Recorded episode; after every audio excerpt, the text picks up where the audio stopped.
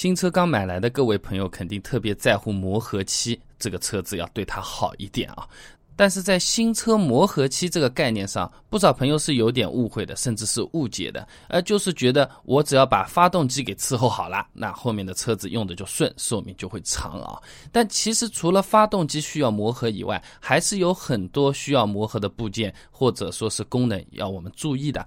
今天我就和各位朋友分享一下。那首先我们来讲第一个和发动机非常像的，就是变速箱，它其实也是需要磨合的。这很简单的道理啊，这齿轮在磨合好之前啊，它那个表面在显微镜上面看啊，简直就是连绵起伏的山丘一样的，根本就不是平的。它只有在经过不断的使用部件之间产生各种摩擦之后，慢慢的真正的接触面开始变大，开始被磨平。就好像我们家里面室内装修。做木工一样的一张桌子做好，你要拿个砂纸擦擦擦擦，把它磨磨平，然后再把油漆漆上，这磨起来，这桌子就舒服了啊。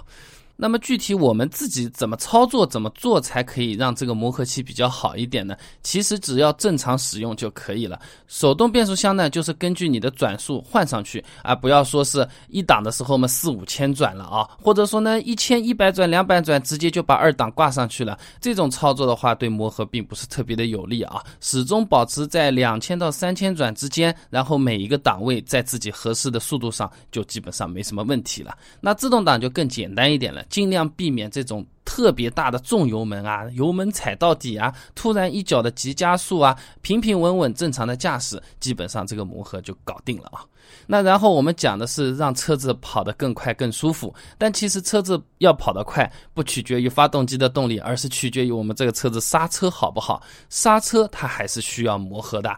有些朋友新车买过来的时候，肯定碰到过这种情况啊！一脚刹车踩下去，滋了嘎了，各种各样的异响都来了。这个倒不是说一定就有小石子卡在里面，也非常有可能是这个刹车片和刹车盘的磨合还没有完全的结束，就会产生这样的情况。那我们新车的话呢，如果有条件，可以到汽车维修厂啊、4S 店啊选择开盘，或者说呢，就是把我们的这个刹车片和刹车盘进行人工机械的磨合。啊，如果你想自己来的话呢，可以找到一个路况比较好的断头路，呃，就是没有其他车子开的这种地方，确保驾驶安全的时候呢，开到个九十公里每小时左右，然后呢，以中等的刹车力度，就是刹车踏板踩到三分之一或者二分之一的这么一个位置，慢慢的刹车，把时速降到十到二十公里每小时，然后稍微等个几分钟，刹车系统冷却后，再反复的这么试几次就可以了啊。那除了刚才讲的那两种以外呢，还有啊，其实轮胎啊、减震啊、整一个底盘啊或者行走系统，它都是需要进行一种磨合的。整个车子它其实并不是我们想象中的，真的就是呃一个沙发下面放了四个轮子，车子里面很多的部件都是会有各种活动啊、变形啊、摩擦啊。你比如说减震器啊、弹簧啊。轮胎啊，它都是需要的。那这种具体的原理，今天就不展开跟大家说了。简单的记住，就是说避免重油门、重刹车、方向盘打到死。